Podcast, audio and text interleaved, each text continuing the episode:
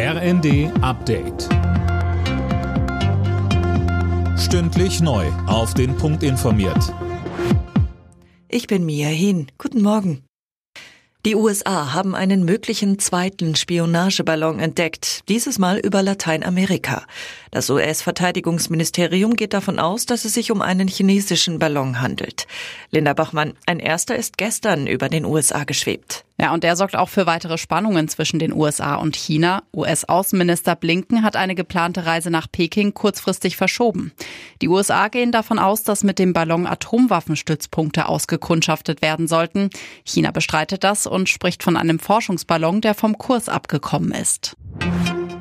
Für eine EU-Mitgliedschaft der Ukraine gibt es laut Kommissionschefin von der Leyen keinen festen Zeitplan. Das sagte sie nach dem EU-Ukraine-Gipfel in Kiew. Die EU will die Ukraine angesichts russischer Angriffe aber weiter unterstützen, auch mit weiteren Sanktionen gegen Russland.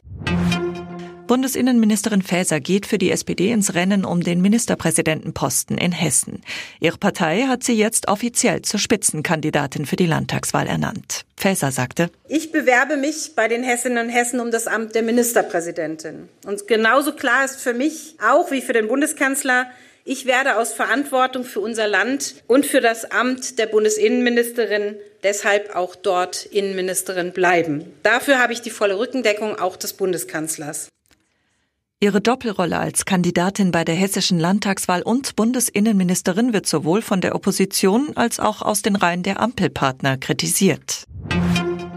In der Diskussion um eine Rückkehr der Wehrpflicht hat Kanzler Scholz dem Ganzen jetzt eine Absage erteilt.